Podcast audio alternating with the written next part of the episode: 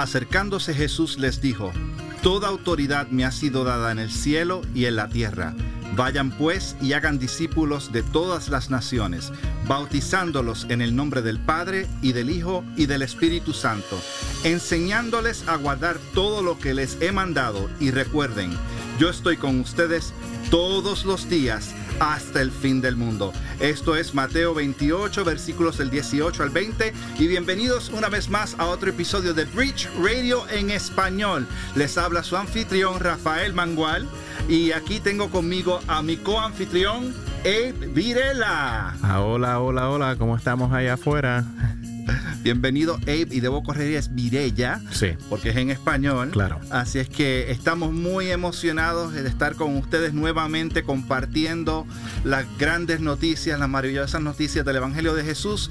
Y esto lo hacemos a través de entrevistas, de entrevistas de autores, de entrevistas de, de personas en el ministerio, de gente que está en el ministerio de música, de tantas personas que edifican de alguna manera u otra el cuerpo de Cristo. ¿Y quiénes somos nosotros como Bridge? Para ustedes que no nos conocen, somos un ministerio sin fines de lucro que fue fundado aquí en Laredo, Texas. Aquí estamos en la frontera con México. ¿Cuán lejos estamos, Abe, de la frontera? ¿Qué, qué lejos como ¿Qué es? ¿Una milla? Una milla.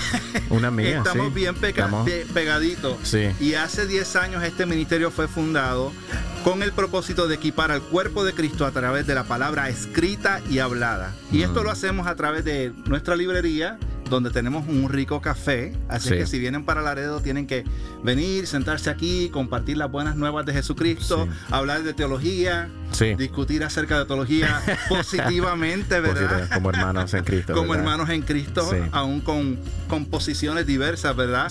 Tenemos estudios bíblicos excelentes que yo creo que eso fue lo que nos trajo a muchos de nosotros a un conocimiento más profundo del Evangelio de Jesucristo y de querer conocer más acerca de la teología, ¿verdad? De, Sí. de- de la teología bíblica, de lo que la Biblia dice acerca del Señor.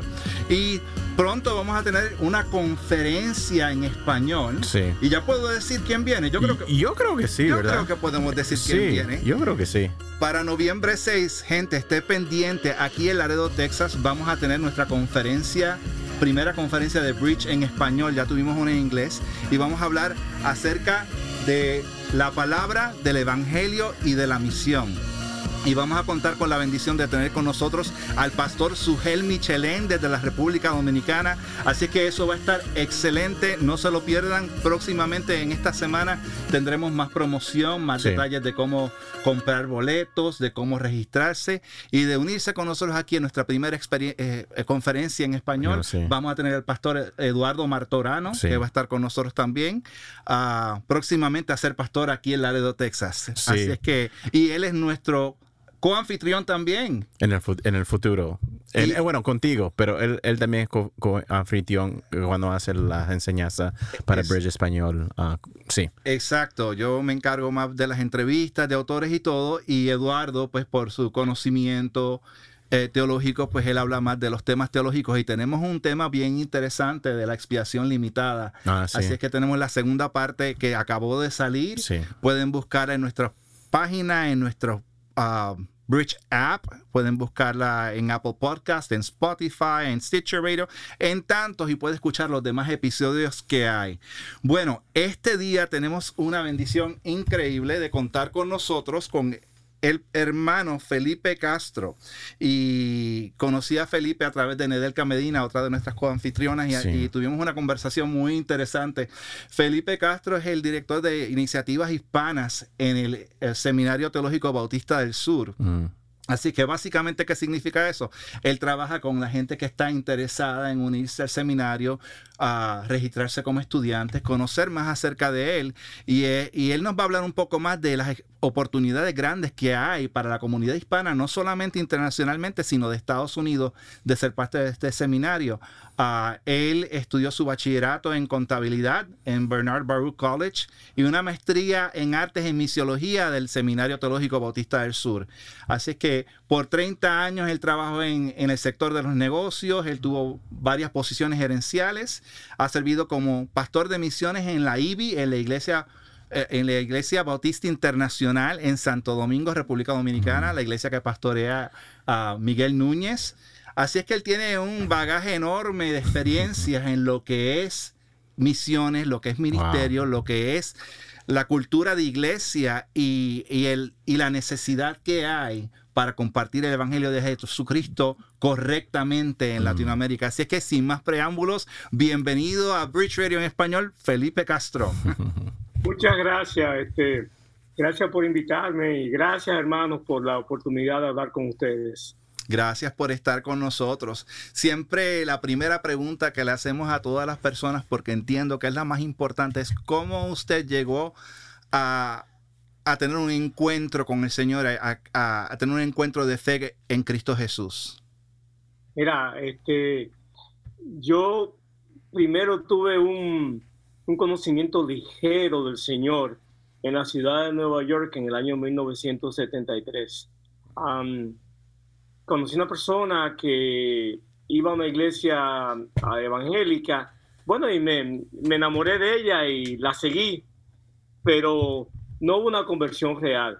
Yo sencillamente estaba yendo, este, y viendo en retrospectiva, creo que eh, la iglesia tenía buenas intenciones, pero no tenía una forma de, de discipular.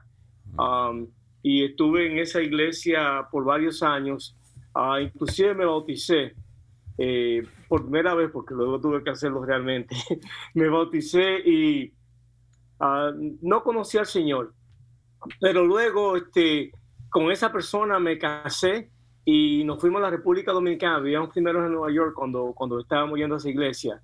Y en la República Dominicana, como no tenía este, los fundamentos eh, bíblicos, pues este, eh, me convertí en el estereotipo de, del hombre macho latino. Este, y ese, lamentablemente, ese matrimonio terminó en fracaso, en un divorcio en el 1993, ah, donde teníamos eh, dos niños que te tengo que decir, aún hoy creo que, ese es uno de los pecados que, gracias al Señor, este, Él me perdonó pero me pesa haberme divorciado por todo el daño que causé a mi familia y a, y a mis hijos.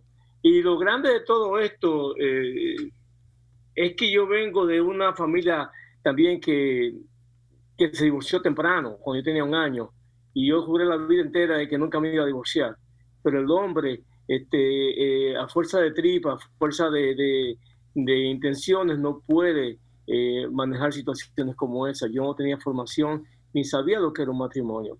Bueno, eso me llevó a una serie de situaciones, este, ya el divorcio, donde aún me alejé más del Señor. entonces, en el 1995, eh, por la gracia de Dios, conocí a la que hoy es mi esposa. Y bueno, un nuevo comienzo. Em, toda nuestra familia estaba muy contenta porque nos conocíamos de hace mucho tiempo, la familia.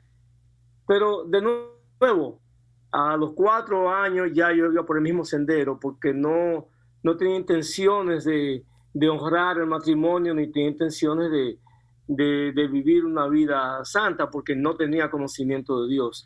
Y llegamos a un punto los dos de nuestro matrimonio de bancarrota. En el 1999 teníamos ya seis hijos y las cosas este, estaban de mala en peor y cuando llegas al punto donde no hay retorno, donde tú dices, bueno, no me queda nada ya, este, ahí mi esposa empezó a, buscar al Señor y de un matrimonio que era sumamente difícil. Éramos, este, eh, yo tenía dos niños de un matrimonio anterior, ella tenía dos niños de un matrimonio anterior. Tuvimos este, un, dos niños nuestros, eran seis. Eso nada más se ve bonito de que en, la, en los Brady Bunch, en la, en las películas, pero era un matrimonio con muchos conflictos. Y llegamos a un punto donde ya no nos quedaba más aire y nos rendimos y vinimos al Señor. Y Él cambió completamente eh, nuestra familia. La cambió al punto de que aquello que era un infierno, o sea, seis niños este, con los cónyuges anteriores rehabilitando en el ambiente, eh, fue cambiando y se convirtió en una bendición. Y el Señor no solamente convirtió mi corazón, sino que me cambió el, chip del cerebro y empezó a, cambiar todas mis motivaciones de querer, de ser un empresario que lo que quería era acumular dinero y fama. El Señor fue poniendo en mí un deseo por, proclamar su palabra, por trabajar con, con los presos, en mi esposa por trabajar con discapacitados. Y en ese entonces yo era vicepresidente de un gran consorcio en la República Dominicana que construyó el puerto más grande que tiene multimodal y, y yo pensé que en ese momento, porque ya yo era cristiano, tenía que dejar mi trabajo secular, lo cual es un error. Yo creo que nosotros estamos llamados a ser de bendición donde quiera que estemos. Y el Señor me permitió ser de bendición en ese trabajo y puso gracia en la gente que eran mis jefes uh, para que yo pudiera ministrar, trabajar en cárceles. Y es interesante porque yo estaba manejando una buena parte de la finanza de la empresa y cuando la persona que maneja la finanza se pasó un tiempo trabajando en las cárceles, como que hay un poquito de aprehensión. Pero el Señor puso tanta gracia que yo pude hacer ese trabajo luego de convertirme por 11 años. Um, pero fue como un proceso de natural de declive, de interés, donde ya para el 2010 yo no quería trabajar más con números, no me interesaba eso, yo quería trabajar con, con presos, con misiones, con uh, escuelas públicas, y a ese entonces me fui como pastor de misiones en la iglesia, en la IBI, en la Iglesia Bautista Internacional que pastorea el hermano Miguel Núñez. Entonces ahí eh, el Señor me permitió trabajar eh, para el 2010, fue el terremoto de Haití. Trabajamos mucho tiempo en Haití. Ah, tuvimos la oportunidad de trabajar en Cuba, en Venezuela y varias veces en el, en el Amazonas peruano trabajamos todo ese tiempo y hacíamos este, todos los operativos locales en la República Dominicana que hacen las iglesias, que si operativos médicos, operativos este, odontológicos. Pero yo me iba dando cuenta de algo, y es que yo estaba haciendo el papel de Chapulín Colorado. Yo estaba en todas partes haciendo el trabajo de otra gente. cuando el Señor me dio la oportunidad de hacer algo diferente, de venir al Seminario Teológico Bautista del Sur, a donde yo me estaba me iba a involucrar en un programa para equipar líderes pastores y misioneros para que hicieran lo que Dios los ha llamado a hacer. Entonces la cosa cambió. Y eso es como un, te, le hice un fast forward, pero ahí es donde estamos ahora. He tenido la oportunidad de equipar a la gente para que haga lo que Dios me llamó a hacer. Wow. Oye, Felipe, y dijiste que en el 99 tuviste esa experiencia donde básicamente Dios te llevó a la esquina. ¿Cómo, cómo fue eso y cómo compara eso con, con tu primera experiencia de, pensar que, ¿verdad? Uno, uno, a veces que ha pasado por esta experiencia dice, ¿de verdad fui salvo? Y si lo fui, ¿qué pasó? O sea, ¿cuál fue la diferencia de la experiencia? ¿Qué, cómo fue que escuchaste el Evangelio como es en el 99 que hizo que tu vida fuera obviamente que fuera transformado y obviamente sabemos que esa es la regeneración que hace el Espíritu Santo, pero ¿cómo fue ese encuentro? Yo creo que la palabra clave es arrepentimiento, porque en la experiencia anterior era un acomodamiento, decir, bueno, ahora empiezo a congregarme en este lugar, uh, pero yo sigo viviendo mi vida y haciendo las cosas que hacía antes. Eh, este, en este caso, es lo que Jesús le dice a Nicodemos en el capítulo 3 de, de, de, Juan, del Evangelio de Juan, es que le dice que es un nacer de nuevo. Es que Él cambió todos mis intereses y las cosas que, que me, me, llenaban, las cosas que me, que me hacían este, levantarme en la mañana y empezar a calcular y, y me motivaban, dejaron de ser importantes para mí porque cambió toda, o sea, todos mis deseos es definitivamente, fue una, fue una nueva naturaleza, fue no empezar de nuevo, fue un nacer de nuevo. No, no, porque empezar de nuevo a veces quiere decir como que tú te remiendan. Estamos hablando que me hicieron de nuevo. O sea, y de las cosas que, que el Señor este, hizo en mi, en mi vida, fue que puso también un deseo inmenso de agradarlo. Una de las cosas que tuve que hacer fue reunirme con mi esposa anterior, con mis hijos este, y pedirle perdón. Y decirle, o sea, todas las mentiras que yo, cuando estaba en, mi estaba en mi infidelidad, de todas las cosas que hacía, decir, no, todo eso era mentira, ustedes tenían razón. O sea, esto fue lo que pasó. Y yo creo que, que una de las, este, del termómetro, si pudiéramos poner la mano, tú que eres médico, Rafa, si te puedes poner la mano en el cuello y dices, no, está un poquito caliente. Yo creo que una de las cosas que habla del arrepentimiento es cuando tú puedes confesarlo y cuando tú puedes decir, o sea, confesarlo, pero confesarlo con dolor, no como tú ves en los programas de show en vivo que te dicen yo hice tales fechorías, sino que puedes confesarlo y te duele hacerlo, pero tú sabes que, que, que tienes que pedir perdón y que que ofendiste a Dios, que pecaste contra Dios y sabes, tienes la certeza de que te, te ha perdonado. esa es la diferencia. Yo creo que en, en, la, en las visitas anteriores a la iglesia, yo era un espectador. en las visitas posteriores, ya cuando me convertí, yo era miembro de la iglesia, parte del cuerpo de Cristo. Wow. ¿Y, y qué Dios usó? ¿Fue un predicador que escuchaste? ¿Fue tú leyendo la palabra? ¿Cómo? Mira, no, eh, bueno, usó mucho Miguel a Miguel Núñez. Miguel, eh, cuando yo empecé, cuando me vi este, en bancarrota y empezamos a, de hecho, usó de entrada uno, uno de mis hijos. Había una, la mayor, este, su madre la había criado en, en un colegio um, americano que tiene nuestros países, donde está, va la gente de la embajada y todo eso. Y esa gente por eh, tradición, tienen una iglesia bautista. Entonces este, ellos empezaron a ir a su iglesia bautista y a un punto yo fui con mi hija y Miguel acababa de llegar de Estados Unidos. Eh, todavía estaba predicando en inglés en esa iglesia. Y nos conocimos y de lo que más me impresionó fue que yo venía con un prontuario de fechorías y todo el mundo lo sabía porque el país es chiquito y cuando te divorcias, te, te, te, todo, el mundo sabe, este, todos los chismes. Sin embargo, lo que yo encontré en la iglesia fue no una condonación, tampoco una condenación, sino una, apertura a, que, a, una persona que tenía todas las de ser hermanos de ellos, todas las de, la, de ser convertido.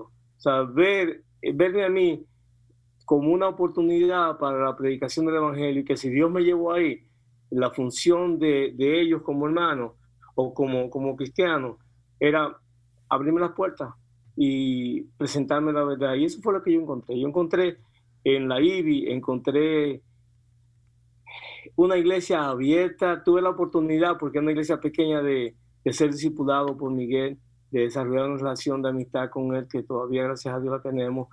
Eh, pero yo diría que, que, la diferencia es cuando tienes una iglesia que no se convierte en moralista, sino que sabe que, sabe que, que, que, tú estás mal, pero lo que está diciendo no, es que, no está capitalizando con que tú estés mal, lo que está predicándote, ¿quién te puede sacar de eso? Amén. Y eso fue lo que yo encontré. Fíjate, y eso es una cosa tan importante en, en, las iglesias hoy. A veces la gente no es que le pasemos la mano al pecado, no es que tapemos lo que está mal, pero esa gente viene, se les condena, pero tras que se les condena no se les predica el evangelio. Y es el moralismo lo que se les predica. Es no te pongas esto, ponte esto, deja de beber, deja de fumar, deja de fiestar. Pero eso no es lo que te salva, lo que te, lo que te va a transformar, como en el caso de tu vida, no, no fue convertirte en un religioso, fue, fue convertir un muerto en, en vivo. ¿Qué es lo que dice Efesios 2? Este, no tú, tú, te vas al cementerio y puedes predicar la vida entera en las tumbas ahí, nada va a pasar. Es, pero, pero cuando tú le dices, mira, este es el camino y empieza a caminar con la gente, es diferente, que fue lo que encontramos. fue lo que encontré, o sea, que, que, que estábamos este, caminando junto con la iglesia y vas como, es como pelar una cebolla, donde tú vas capa por capa hasta que llegas este, al, al fondo del asunto. Eh, la verdad que, que, que, y eso me dio la oportunidad de también ver la vida eh, diferente. Cuando trabajas en cárceles, yo trabajé 13 años en cárceles, eh, tú vas a encontrar este, todo el menú de, de, de delitos. Y recuerdo en una ocasión que estaba tratando con alguien que estaba preso porque había violado a una niña de 8 años y una de mis hijas tenía 8 años.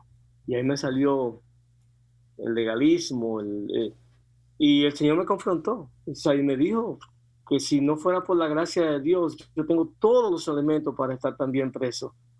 Y si, si lo veo de esa óptica, pues entonces este, eh, estoy más agradecido y me concentro menos en mí y más en el Señor. Wow, tremendo, tremendo.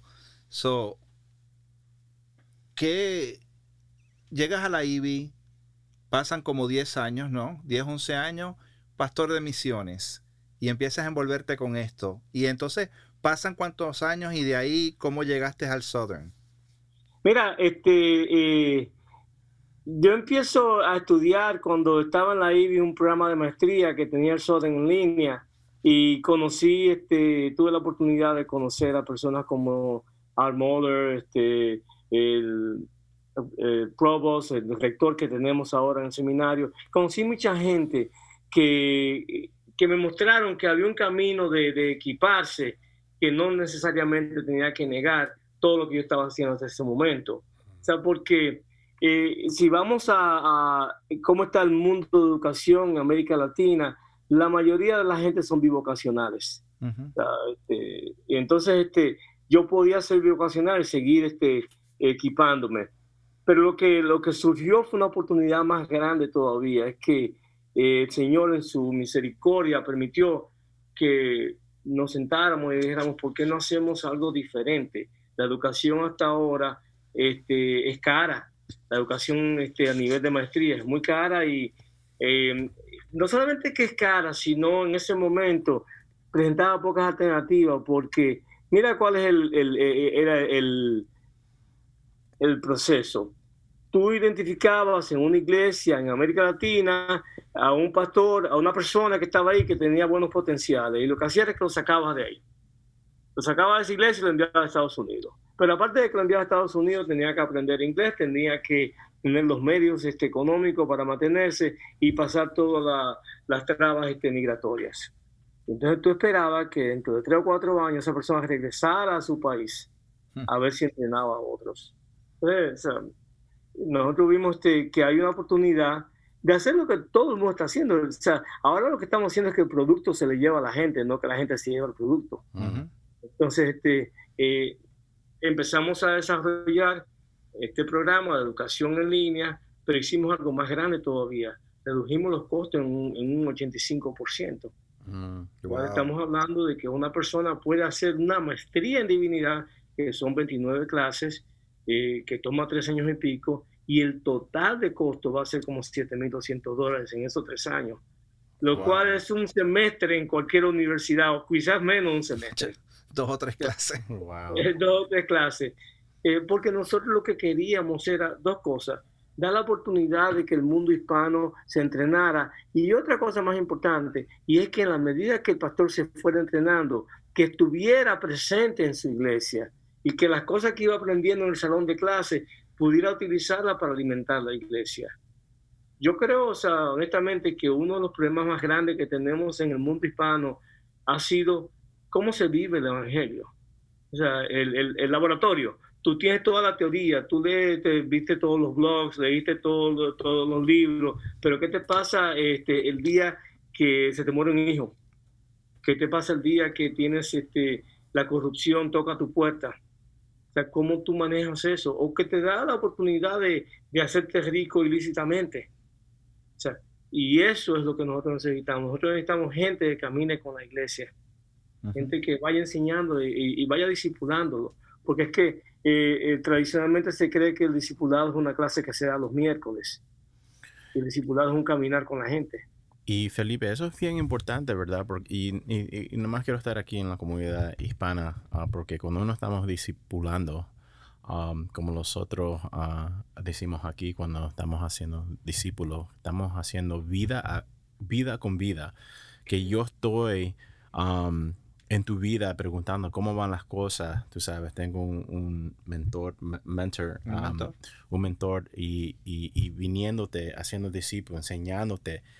Y, y, lo que yo he visto en la, la, comunidad hispana, que mucha gente no quieren que tú estés en sus vidas. Ah, ¿Tú crees que eso un, eh, eh, ah, es verdad en la, en la comunidad hispana o lo estoy viendo incorrectamente? Porque una de las cosas que veo es mi vida, no te metas en mi vida, tú sabes. Y, y yo no veo eso en la Biblia. Yo veo que, lo, lo, que los um, que uno está la, iglesia está entrenando, está haciendo discípulos, están en su casa, um, en, en, viven la vida juntos. Viven la gente juntos.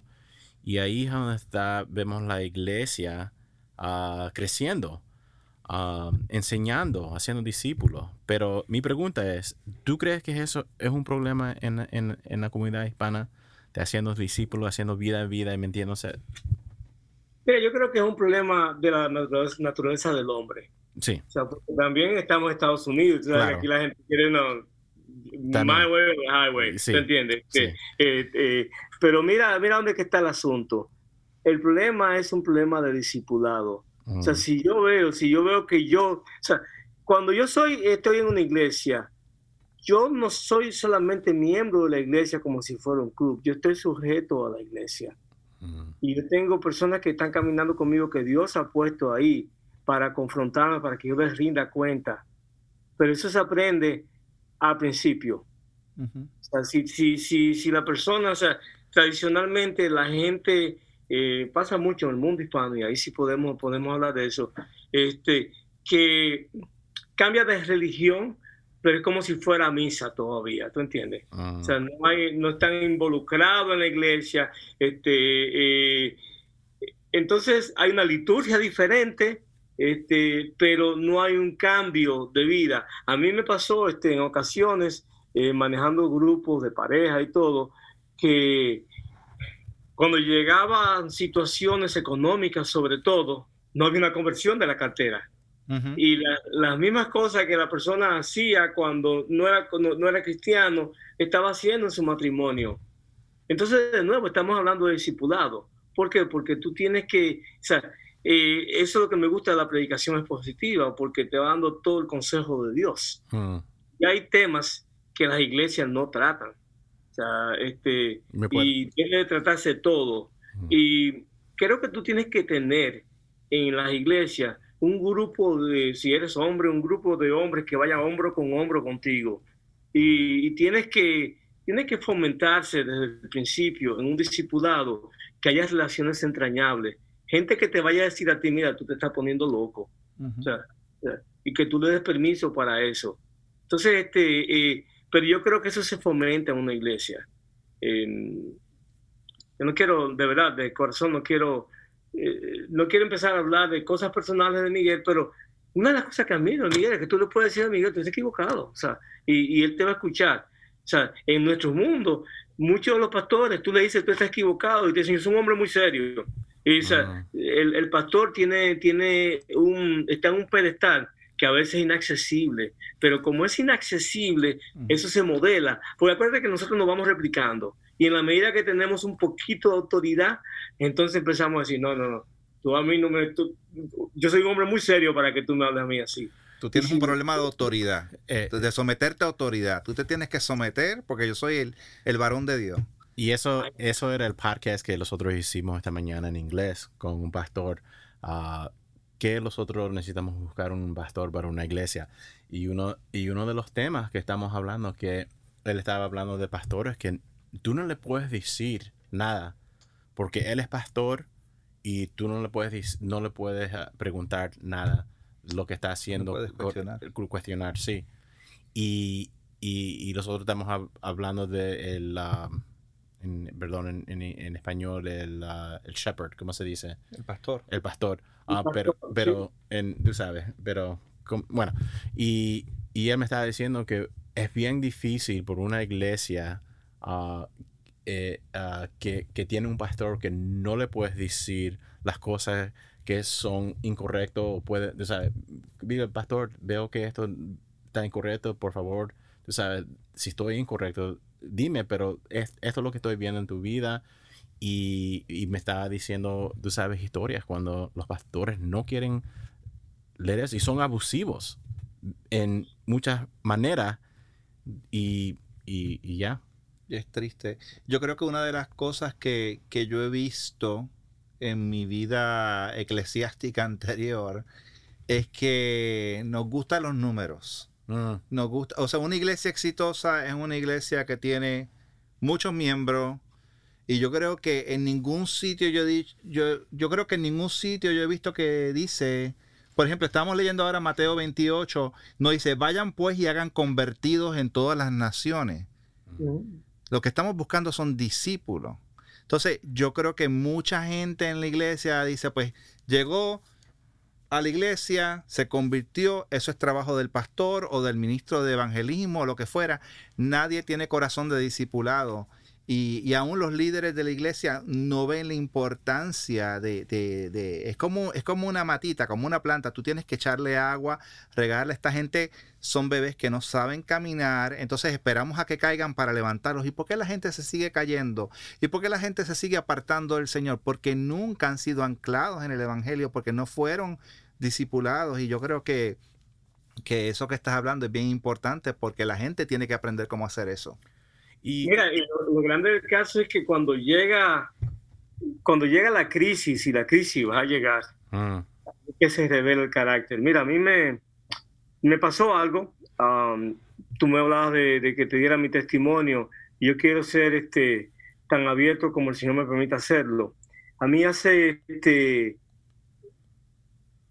11 años, 10 años, eh, se me murió mi hijo mayor se, se, murió en un, en un accidente en un gimnasio. Este, él, él estaba levantando pesas, estaba solo y era tarde en la noche y le, las pesas este, eran demasiado, parece que le flaqueó una de las rodillas y este, lo aplastaron. Pero cuando a mí me, yo recibí la llamada, este, yo vivía en la República Dominicana y recibí la llamada temprano en la mañana, yo te tengo que decir a ti y mi esposa está ahí, Dios lo sabe, que lo primero que yo hice fue adorar. Mm. Arrodillar y adorar a Dios. ¿Por qué? Porque eso fue lo que yo aprendí.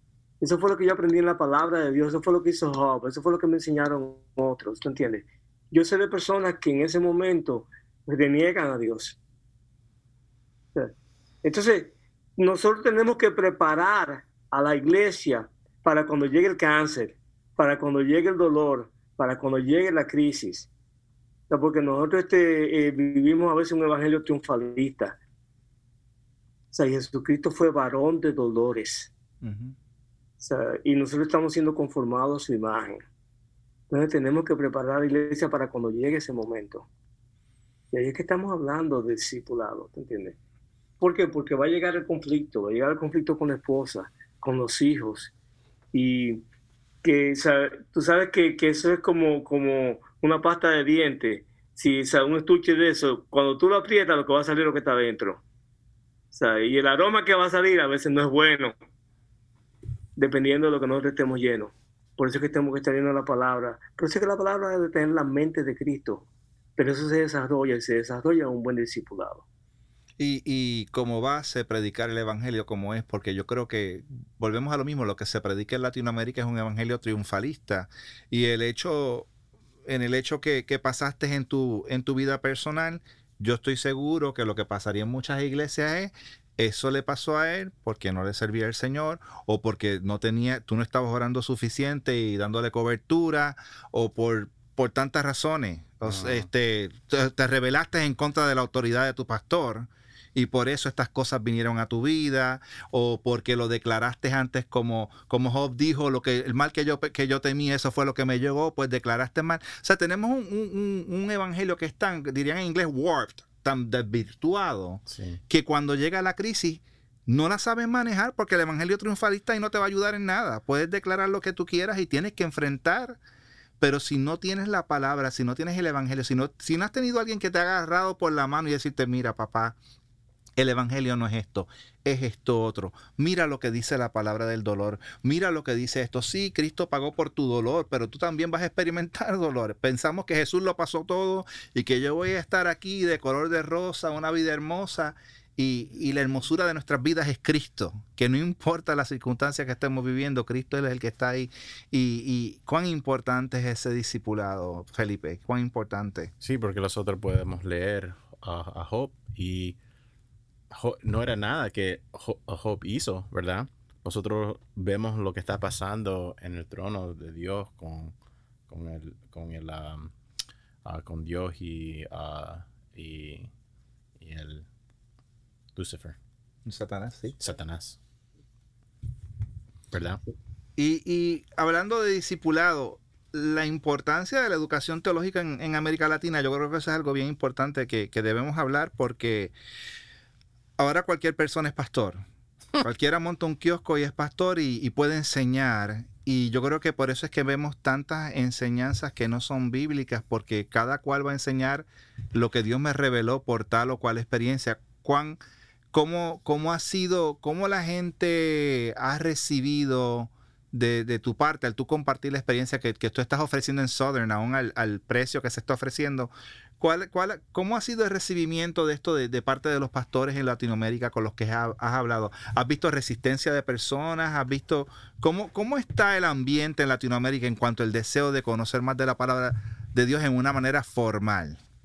Ok, voy a poner este, esa pregunta, la tengo ahí, la voy a poner en la recámara, pero yo quiero terminar con algo del discipulado, porque yo quiero eh, animar a si tú eres cristiano y tú dices, bueno, yo no creo que yo fui discipulado bien y yo me doy cuenta que hay grietas en mi formación. O sea, yo creo que lo primero que, que, que te recomiendo es pedir al Señor, como dice Salmo 139, versículo 23, dice, examina mi corazón y muéstrame si hay camino de iniquidad en mí.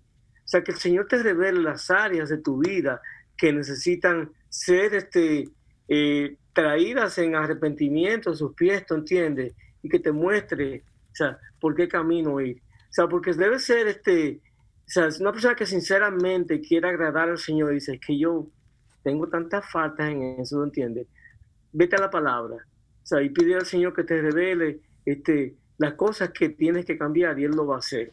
Y en cuanto a tu segunda pregunta, mira lo que ha ocurrido. O sea, este, eh, a principio había mucho escepticismo, porque acuérdense que, que, somos el Seminario Teológico Bautista del Sur, y la gente lo que primero hace es que se mete en su cancha y dice, me quieren convertir a Bautista ahora.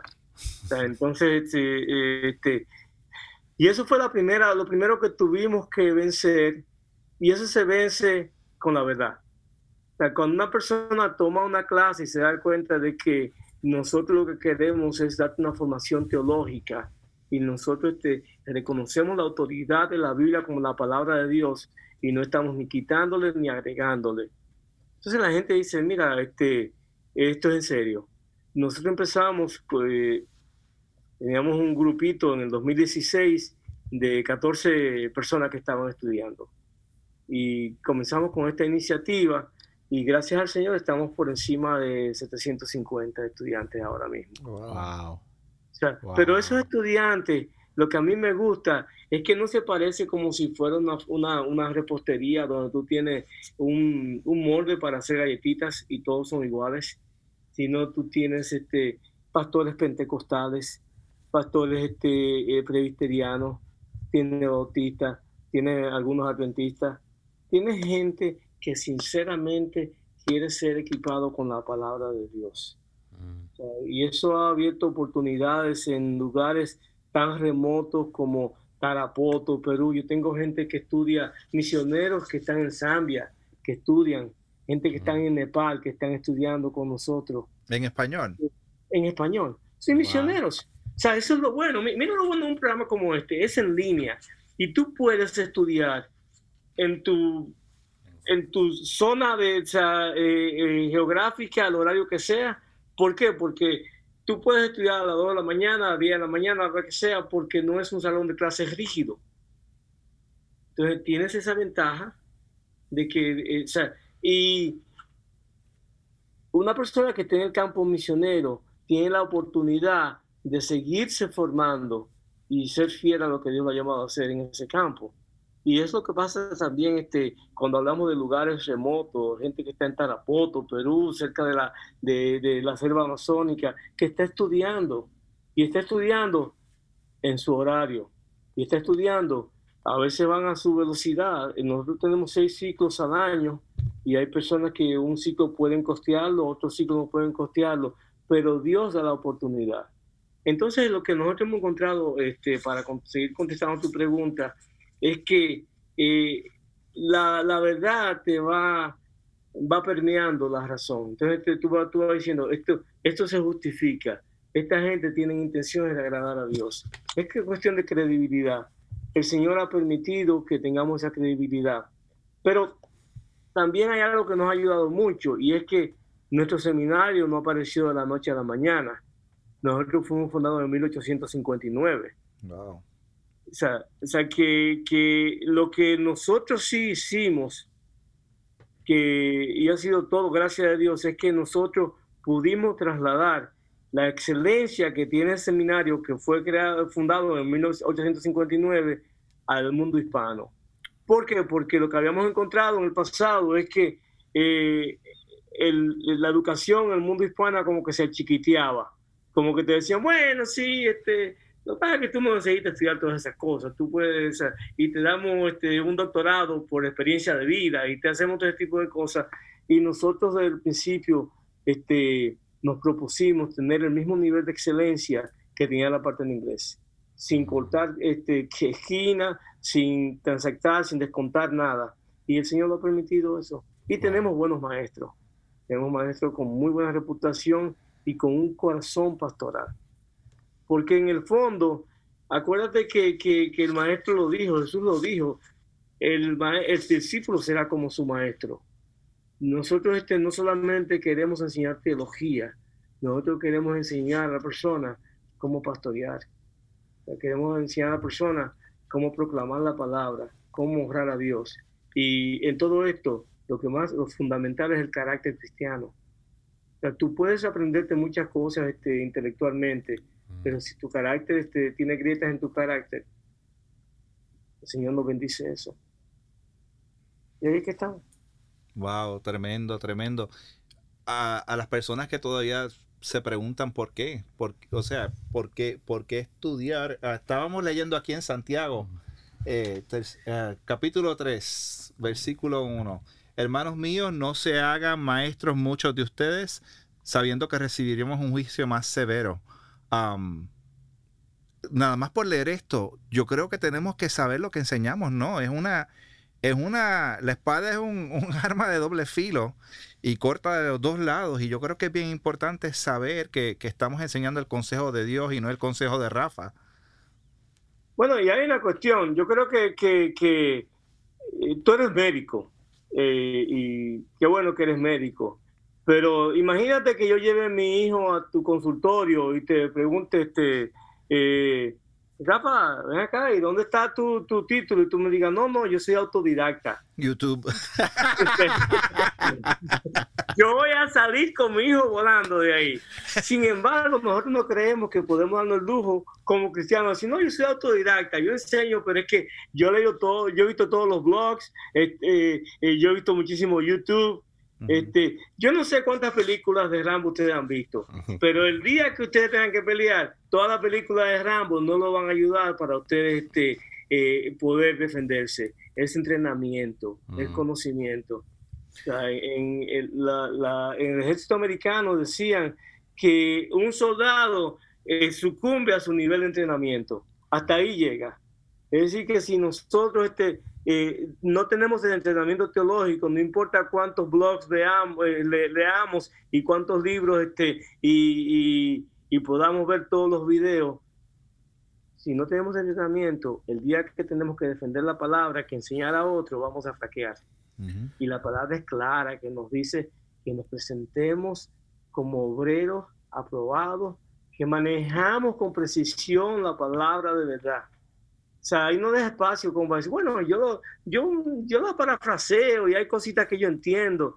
Y lo más triste del caso es cuando tú encuentras cristianos que tienen tan poco fundamento en la palabra que la gente le dice disparates y no saben defenderlo. Y dice, como dice la palabra de Dios, al que madruga Dios lo ayuda. Y se quedan callados porque no saben qué decir. ¿Sí? Es, es, bien difícil. Yo creo que esa es la crisis que hemos, que hemos vivido y que vemos todos los días la palabra de Dios es tan hermosa y tan dulce y mientras más yo me meto en la palabra, me doy cuenta de cuán poco sé. Estos días me he dedicado, eh, y ustedes, y Pablo, a leer a Romano y leo capítulo 1, 2, 3, 4, 5 y vuelvo para atrás. Y vuelvo y leo y vuelvo para atrás. Yo, espérate, que dice aquí en el capítulo 3, pero es que yo no me había dado cuenta de esto y vuelvo para atrás. Y yo, espérate, pero es que esto es más profundo y, y sales adorando cuando tú ves el regalo de la gracia de Dios. E, esa es para mí esa es la voz del Espíritu Santo. A veces estamos buscando por ahí una voz profética, que dime lo que Dios me dice para hoy. Mira, agarra tu Biblia, pídele al Espíritu Santo, Señor, muéstrame, enséñame tu palabra. Sí, edúcate, es importante que te eduques, pero por eso es que es importante leerla en contexto, leerla con las herramientas correctas y, que, y, el pastor que te enseñe, que conozca los idiomas originales para que, para que agarre eso, cada uno de esos versos y exprima toda esa sabiduría y, y se la deje a la congregación y tú te sigas marinando en eso toda la semana y a veces son, qué sé yo, cuatro o cinco, cuando escuchamos a John MacArthur que predica cuatro o cinco versos de manera expositiva y, tú dices, ¿cómo ese hombre sacó un sermón de 45 minutos, una hora de uno o dos versos y no fue experiencia propia, fue todo de la, palabra? Y yo creo que esa es la dulzura de la, de la predicación expositiva que te lleva aún más a, meterte más a la palabra porque te dice, wow, todo eso está ahí. Sí, bueno, y, es que la palabra es dinámica. Mira que se define a sí misma como viva y eficaz. O sea, estamos hablando de que con lo que tú dices, tú lees algo que te dice, oye, yo nunca he visto esto. Y, y, has visto ese pasaje 20 veces y, y, es nuevo para ti. Porque eso es lo que hace el Espíritu Santo. Y eso es lo que hace la palabra. Te dice que, que, que es viva y eficaz. Está, o sea, eh, es, es algo que, que, que, cada día se aplica a tu vida. Y está ahí, tú entiendes, no pasará. Estará ahí hasta la eternidad. Entonces, Mira, que, mira algo que, que, yo creo que también tenemos que abrazar.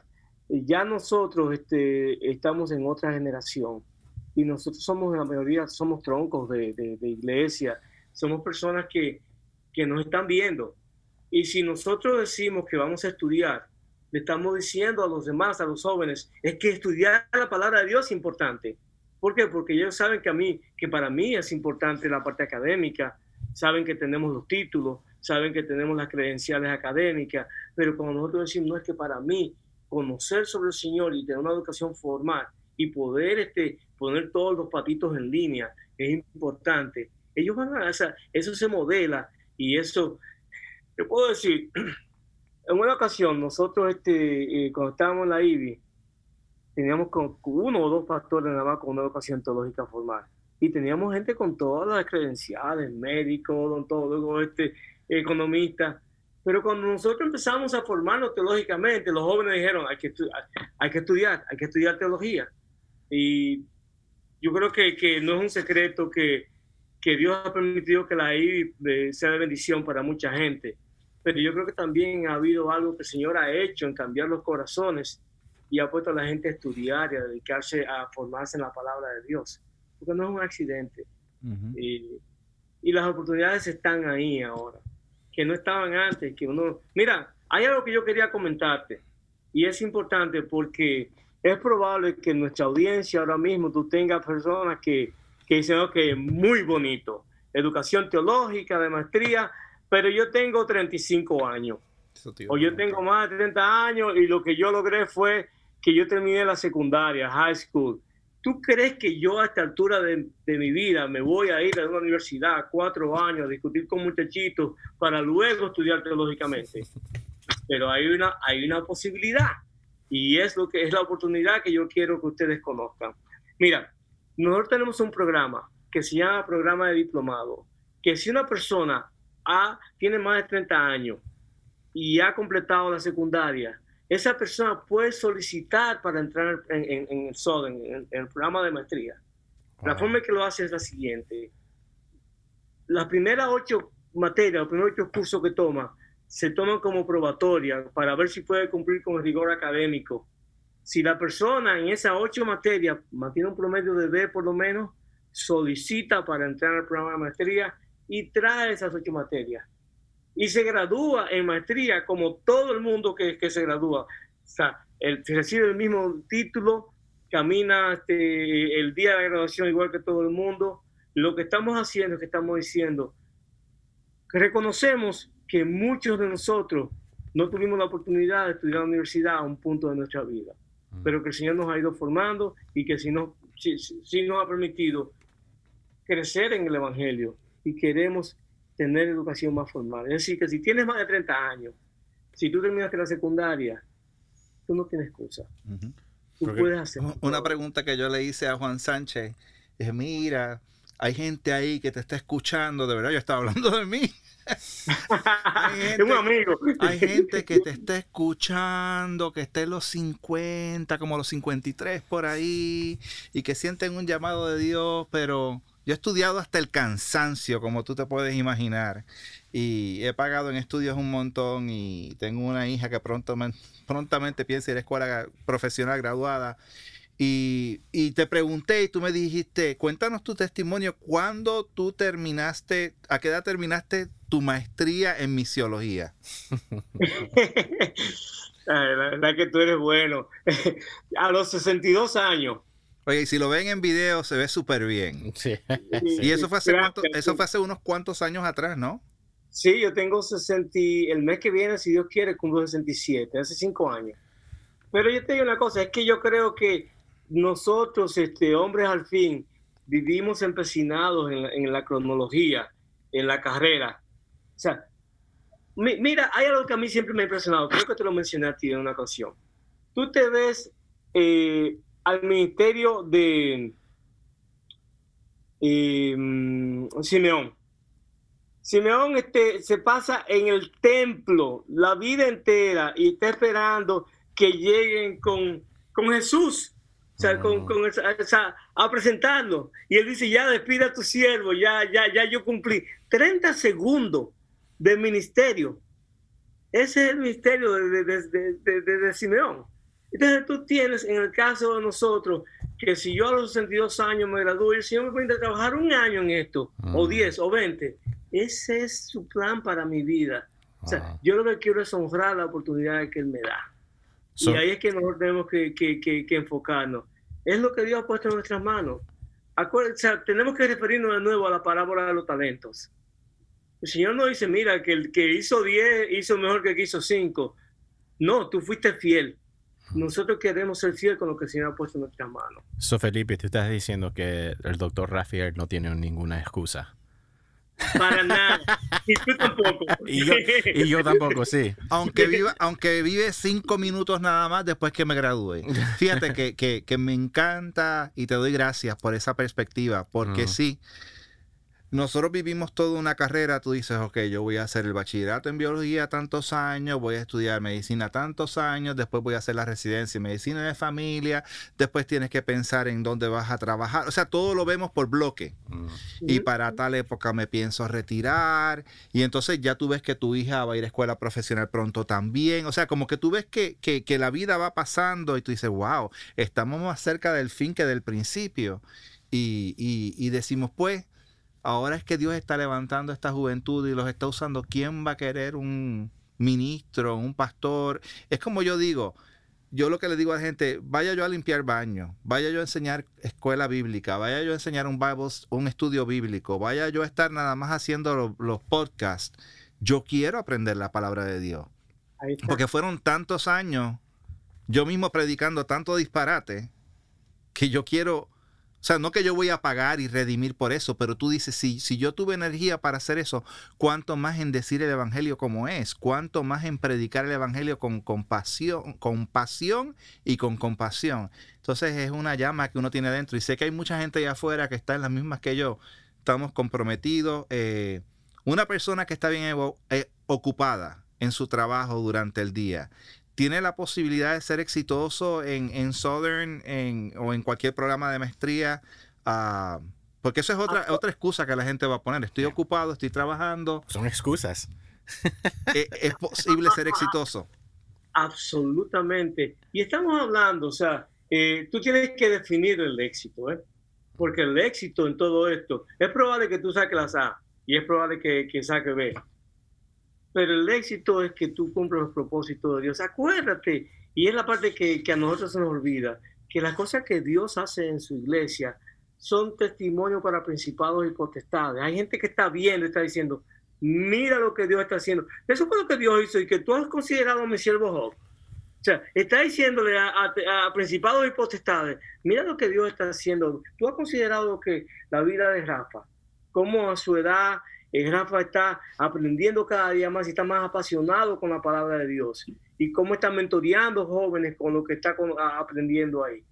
Y definitivamente, o sea, para de nuevo centrarme en tu pregunta, mira, este, tienes todas las posibilidades de, de, de, hacer un buen papel. Digo, ¿por qué? Primero, tú estás estudiando algo que Dios te ha llamado a estudiar, algo que te apasiona.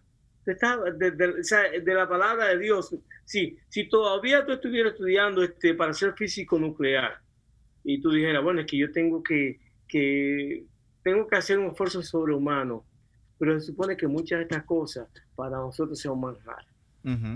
Y esto es una cuestión de que tú digas, es que mira, yo no quiero que pase. Yo sé, esta clase está tan buena. Mira, tú mencionaste a Sugel. Ahí vengo yo con un comercial. Nosotros estamos dando ahora mismo, que ya terminó, ya está terminado, no es para que se inscriban, una clase de historia de la reforma con Sugel Michelin, que no tiene desperdicio. Que no tiene desperdicio. Y tú dices, o sea, ok, yo saco una, yo saco una vez. Pero lo que yo he aprendido y la, la, forma en que Dios utiliza eso y el enfoque que me da, eso es, eso es un tesoro. Yo lo que creo es, Rafa, que nosotros estamos hombres al fin y también venimos con, con una definición del éxito que tiene que ver mucho con, con galardones, con, cómo me va, qué, qué recibo. Y es bueno hacer el esfuerzo, pero más que hacer el esfuerzo y ver los resultados, es hacer el esfuerzo y crecer en la palabra de Dios. Amén. Y esa cosa, eso va a ocurrir. O sea, la experiencia que yo tengo es que la mayoría de la gente que entra a un programa de posgrado, de estudios teológicos, le va muy bien.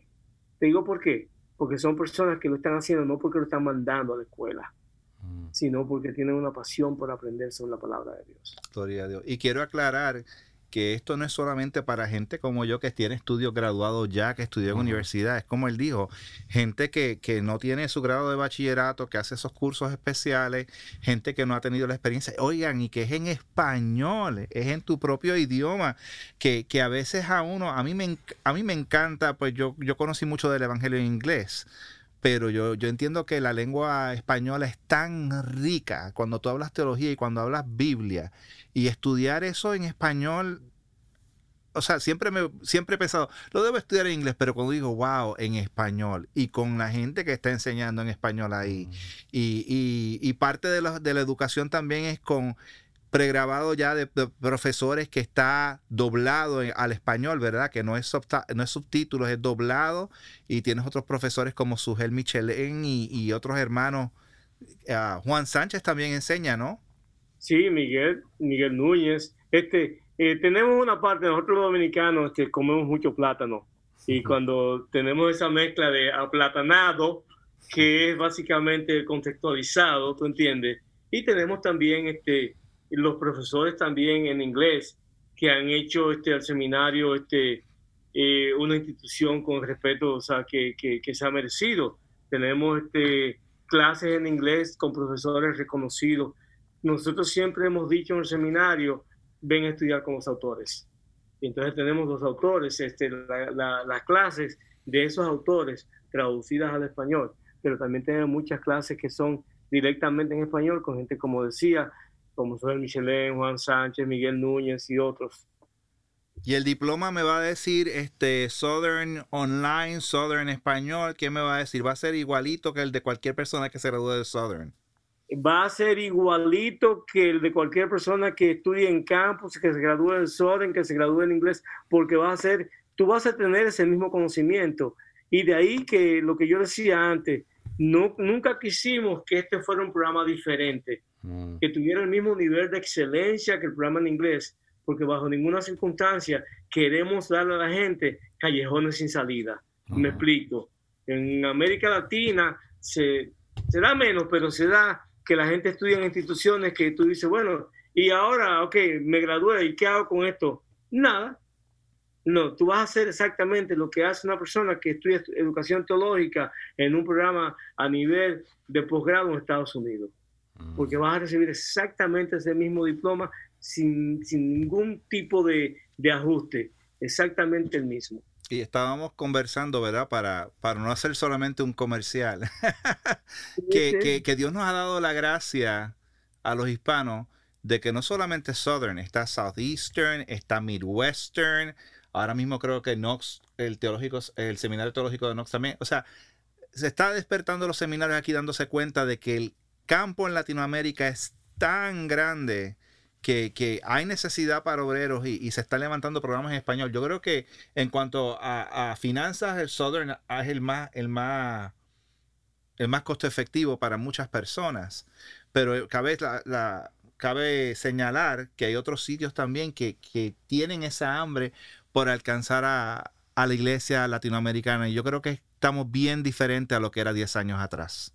Sí, eso es cierto. Mira, eh, tienes este eh, Southwestern, tienes este, New Orleans, este, eh, Baptist, tienes Gateway, tienes Southwestern, tienes Southern. O sea, hay muchos seminarios que están presentando este, una teología sana que tienen programas este, que, que, son manejables en términos de costo. Dios ha permitido que se levanten diferentes instituciones con esto. Y nosotros estamos contentos. Te digo por qué. Porque nosotros somos obreros.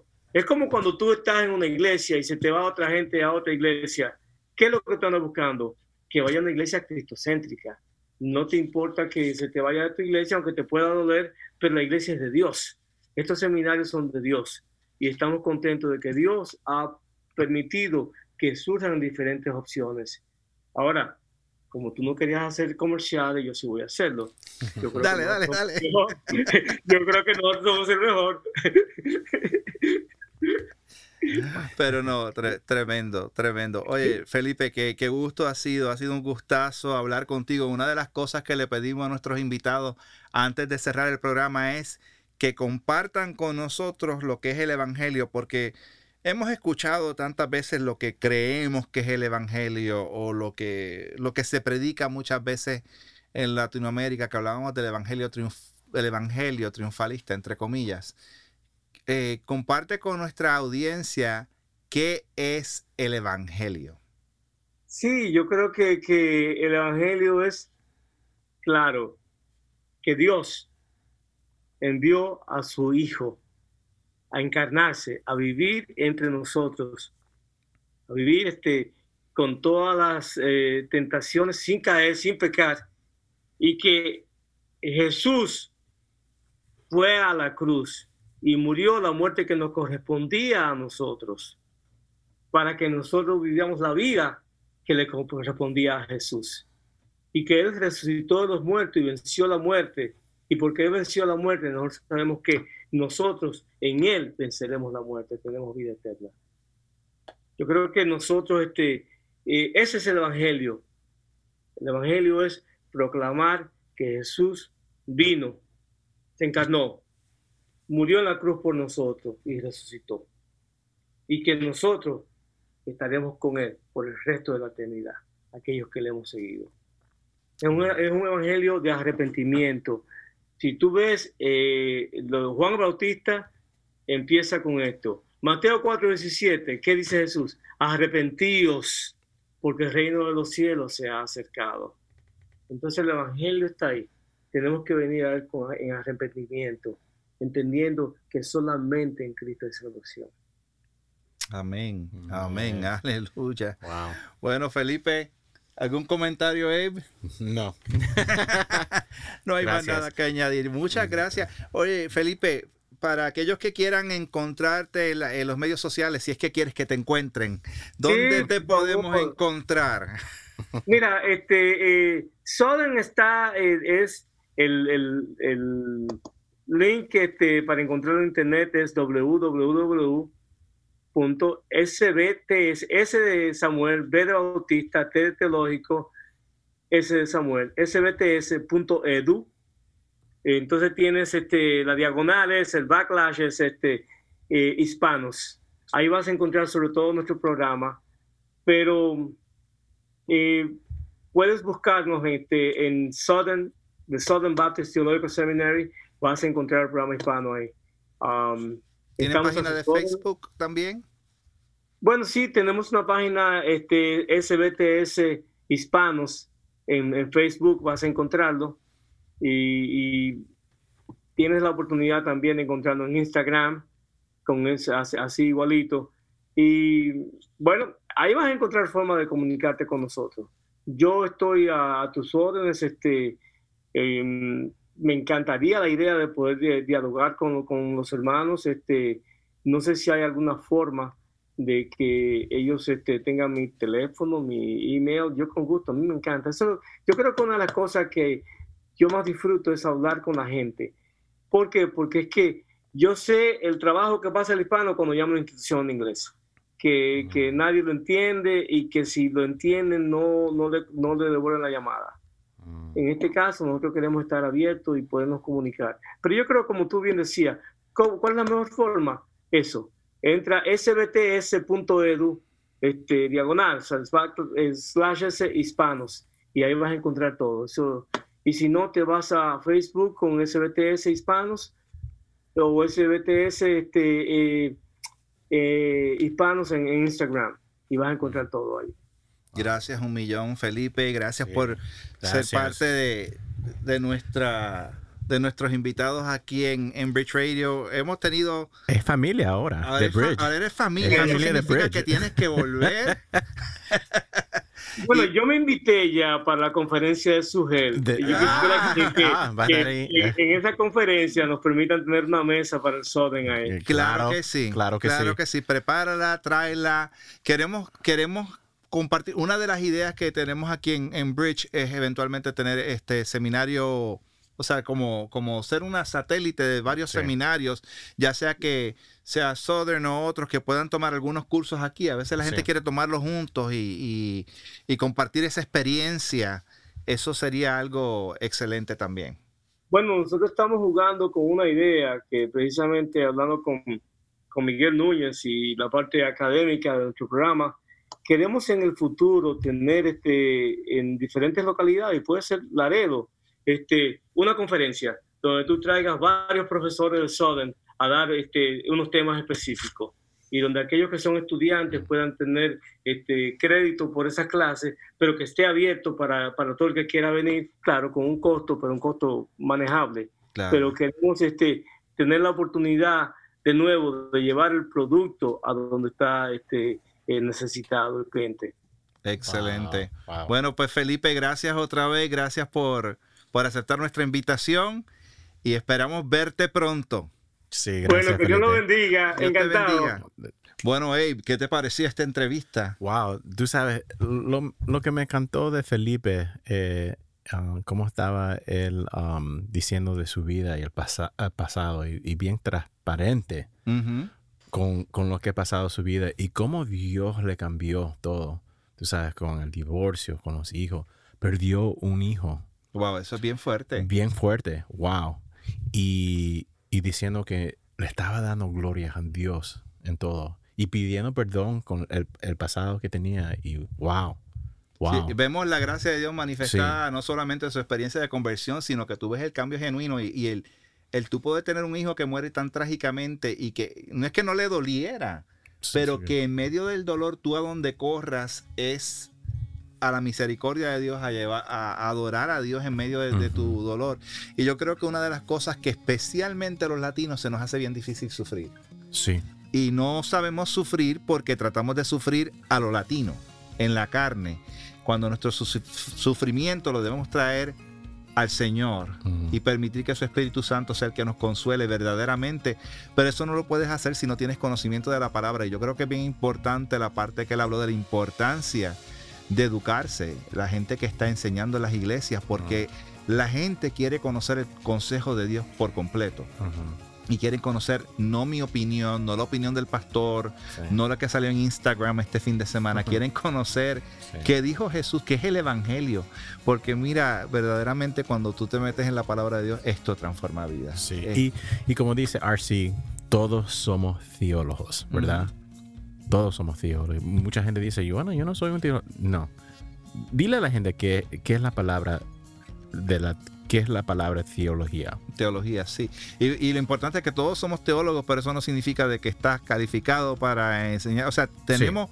Todo el mundo tiene su manera de, su teología, su manera de pensar, y tenemos que asegurarnos que nuestra teología sea teología bíblica. Pero si tú estás en una posición, mira, como dice Santiago, que no se hagan maestros muchos de ustedes sabiendo que recibiremos un juicio, un juicio más severo. si tú vas a enseñar, tienes que estar seguro que, que conozcas la palabra. Y, hay, y hay seminarios como Southern que tienen esa oportunidad que me emociona mucho y hay otros seminarios también en los que usted puede aprender más de la palabra de Dios y seguir adelante. Bueno, pues acabamos este episodio de Bridge Radio en español quiero invitarte a que escuches nuestro podcast en varias plataformas, incluyendo el Bridge App. Tenemos una aplicación que puedes bajar en tu teléfono Apple o en tu iPhone o en tu Android. Búscalo en la tienda, ya sea en el Apple App Store en el Google Play Store, el Bridge App. Ahí puedes escuchar nuestros podcast en español o al gran Abe Virella en inglés. Yo no soy gran, no soy gran, yo no soy nada. A este hombre que no es nada, puedes escucharlo en los podcasts. puedes escucharnos en Spotify, en Stitcher Radio, en tu plataforma favorita o puedes ir a nuestra página web Bridge Radio, B-R-I-D-G-E-M-I-N,